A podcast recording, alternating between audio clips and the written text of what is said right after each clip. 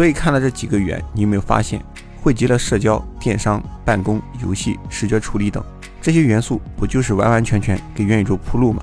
没错，就是这样。不光是腾讯啊，其他很多大厂也都在这个赛道提前布局了。二零二二开年，游戏史上最大收购案，微软花了六百八十七亿美金现金买了动视暴雪。注意，这里是现金，可以看出来微软是下了决心的。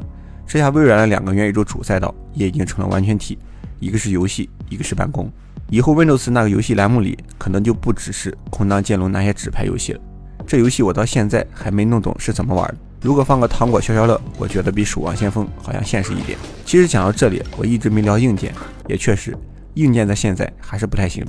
谷歌以前的眼镜、纸盒 VR 到脸书的平价 VR 一体机，虽然价格都不是很贵，也主要是为了获取用户。增加一下自己的大数据，但体验确实都一般般。不仅戴久了会头晕，而且和电脑上玩游戏比起来，还是感觉多了些延迟，少了点丝滑。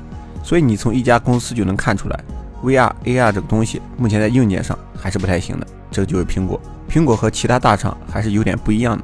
就比如脸书，啥东西还没有就开始强行造势，先把这个词给抛出来，是要有破釜沉舟之势，直接改名，以示决心。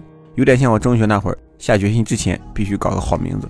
那苹果就不太一样了，有些事情就藏着掖着，如果不能做出来，我肯定不会拿出来。之前虽然爆出来很多关于苹果 AR、VR 的专利，大家也知道苹果在搞这个东西的，但就是还没拿出来，说明苹果至今也没有搞得太好。作为全球最大的两个手机厂商，苹果和谷歌早就在手机的 AR 应用上下手了。虽然谷歌自己的手机卖的不多，但是自己系统的手机卖的不少，所以咱也算它是个手机平台的大厂。二零一八年，谷歌发布 AR Q。二零一七年，苹果发布 ARKit，但是很无奈，谷歌这系统下面手机太多了，各种各样的，什么牌子都有，这个 AR 项目就弄得一般般。因为不同的手机摄像头参数也不同，这个就很难去考虑到大部分手机。不像是苹果，一个一千两百万像素的摄像头用了七年，那参数肯定是掌握的透透的。这不，苹果的测距仪就量的挺准的，但是摄像头的视觉计算对处理器不太友好，需要很高的计算量，所以苹果之后又在移动设备上加了雷达。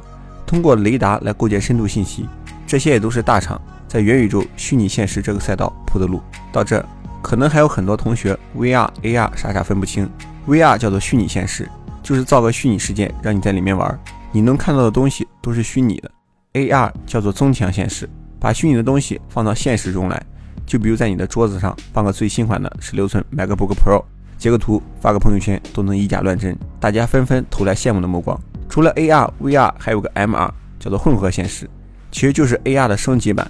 虚拟物体可以和现实物体互动，就比如前面那个电脑设备能识别到你前面这个是桌子，那就把电脑放在桌子上。更高级点呢，还能根据地形的差异